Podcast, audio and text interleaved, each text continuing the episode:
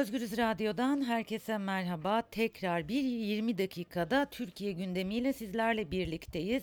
Ve 22. dönem e, milletvekili Emin Şirin tabii ki konuğum. Emin Bey merhaba.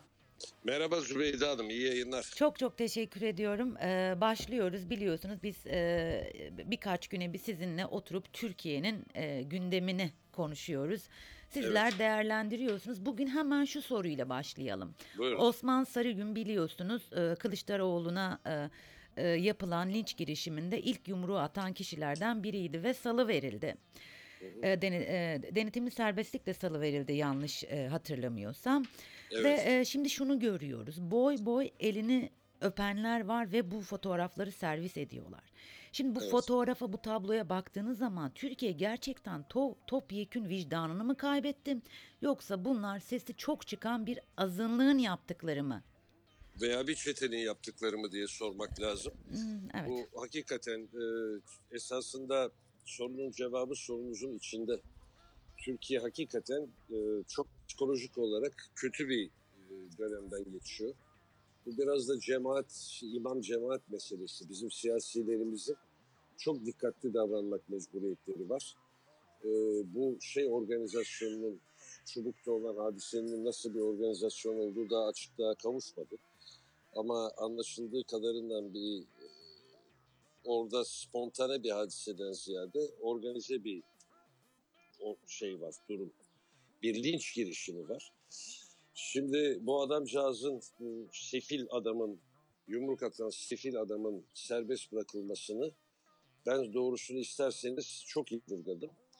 Ee, bunu Türk Ceza Kanunu'nda sadece bir yumruk atmak olarak değerlendirirseniz serbest bırakabilirsiniz denetimli e, denetimli bir şekilde ama bu hadise halkı kin ve e, nefrete sevk edebilecek bir maddeden değerlendirilmesi lazımdı. Savcının bunu hangi sahikle kendisine yapılan bir baskı dolayısıyla mı, kendisinin çekinceleri dolayısıyla mı e, yaptığını bilmiyorum ama bu adamın yaptığı e, halkı kin ve nefrete ve galeyana sevk etme teşebbüsü olarak değerlendirilmesi gerekirdi. Yapmadı savcı bunu.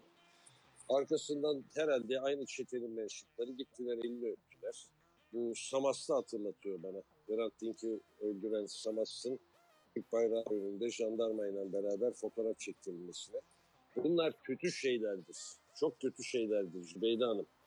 Türkiye bir taraftan makulleşmeyi ararken bu şekilde e, bu sefil adama sahip çıkılması, bunun boy boy fotoğraflarının çıkması, elinin öpülmesi bir rezilliktir.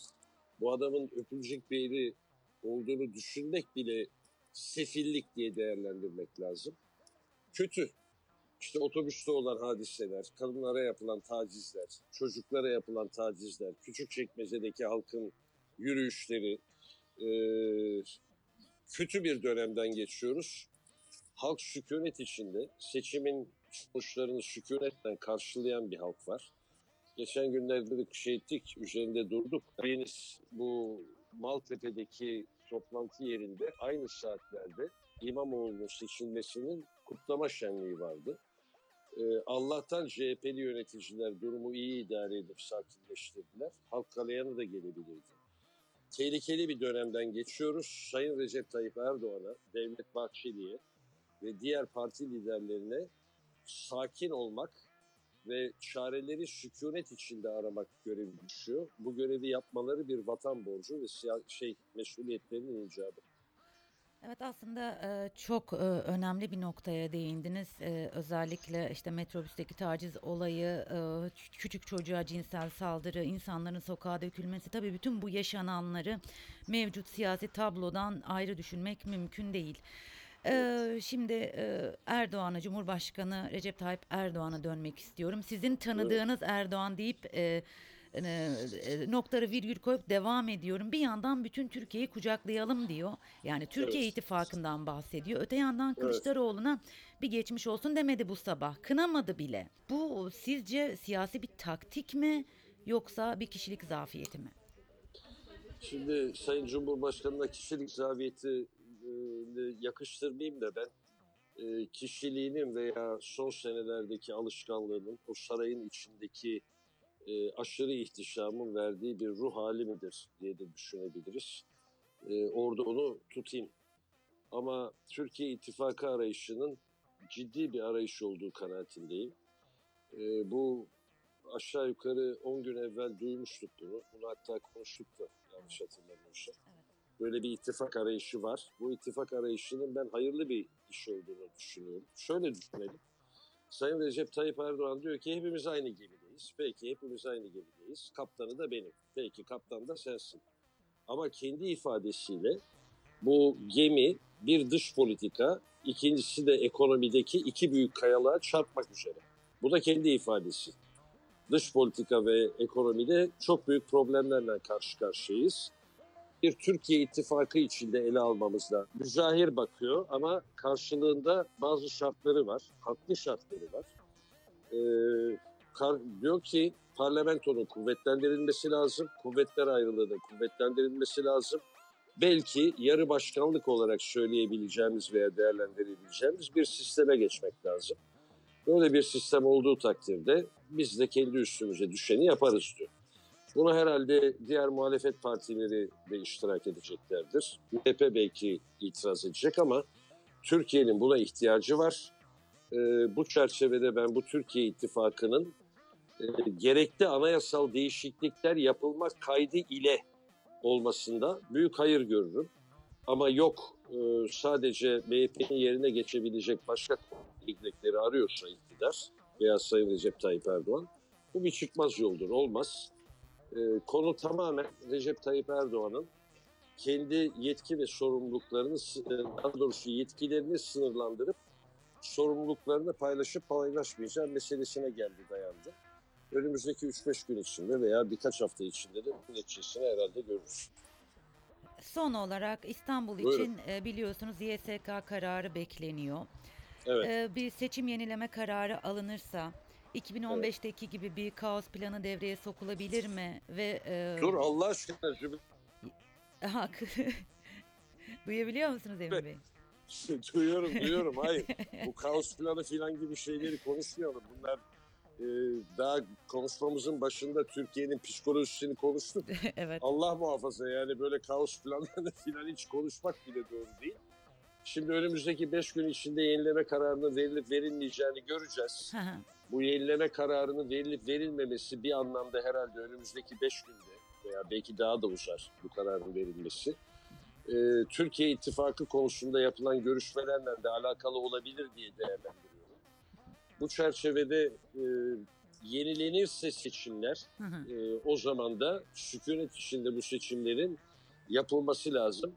Size ben buradaki psikolojiyi söyleyeyim. İstedikleri kadar kaos planını düşünen gafiller varsa böyle planlar devreye sokulsa bile bu seçim yenilendiği takdirde Ekrem İmamoğlu açık farkla bu seçimi kazanacaktır. Bu anketlerde de yani Tayyip Erdoğan'ın Sayın Cumhurbaşkanı'nın inanmadığı anketlerde de görülüyor. İnşallah böyle şeylere tevessül edilmez. Ben şöyle özetleyeyim. Bir, bu Türkiye İttifakı Sayın Recep Tayyip Erdoğan'ın bazı anayasal değişiklikleri kabul etmesi ve kendi yetkilerinin sınırlandırılması kaydıyla parlamentonun kuvvetlendirilmesi ve hukuk devletinin gelmesi kaydıyla olması gereken bir şeydir. İnşallah olur. Bu çerçevede hukukun icabı çerçevesinde siyaset karışmadan eğer seçimlerde yenilenecekse onu da huzur içinde yapmak lazım. Seçmen bunu huzur içinde yapar. Yeter ki siyasiler veya başka bazı gafiller bu işi kaotik bir ortama sürüklemesinler. Yani sizinle aynı dilekleri paylaşıyoruz tabii ki ama 2015 ve o süreci gördüğümüz zaman da yine de aklımıza bu tür sorular geliyor ve biz gazeteciler olarak da tabii bunu sormak durumunda kalıyoruz. Tabii, ki. tabii. Ben de e, size temennilerimi yani devleti düşünen bir emekli milletvekili olarak temennilerimi söylüyorum. Seçmende bir olgunluk var. Hı hı. E, bu kaos planlarını filan sokacak gafiller Çubuk'taki gafil organizasyonunun bu yumruklama organizasyonunun hatta linç girişiminin bile halkta karşılığı olmadığının idrakı içine gelmeleri lazım. Halk olgunlaştı, seçmen olgunlaştı. Yeter artık bu saçmalıklar. Ee, Emin Bey ben çok teşekkür ediyorum tekrar size. Size iyi yayınlar. Tekrar görüşmek ümidiyle. Çok sağ olun. Görüşmek üzere. İyi yayınlar. Ee, Evet Özgürüz e, dinleyicileri 22. dönem milletvekili Emin Şirin'le birlikteydik Yir- e, 20 dakikada gündem programında. Osman Sarıgül'ün elini öperken e, fotoğraf paylaşanların hakikaten Türkiye'de topyekun bir vicdan kaybını mı gösteriyor? Yoksa bunlar bir azınlık mı sorusunu yönelttik Emin Şirin'e. Ayrıca Cumhurbaşkanı Erdoğan'ın Türkiye İttifakı'ndan bahsederken öte yandan Kılıçdaroğlu'na bir geçmiş olsun bile dememesinin e, nedeni ne olabilir diye sorduk ve e, tabii ki İstanbul seçimleri e, seçimleriyle ilgili yenileme kararı alınırsa ne olur, nasıl bir sonuç çıkar diye sorduk. E, Emin Şirin de bizler için değerlendirdi. 22 dakikada Türkiye gündeminde. Değerli dinleyenler başka bir programda görüşmek üzere. Şimdilik hoşçakalın.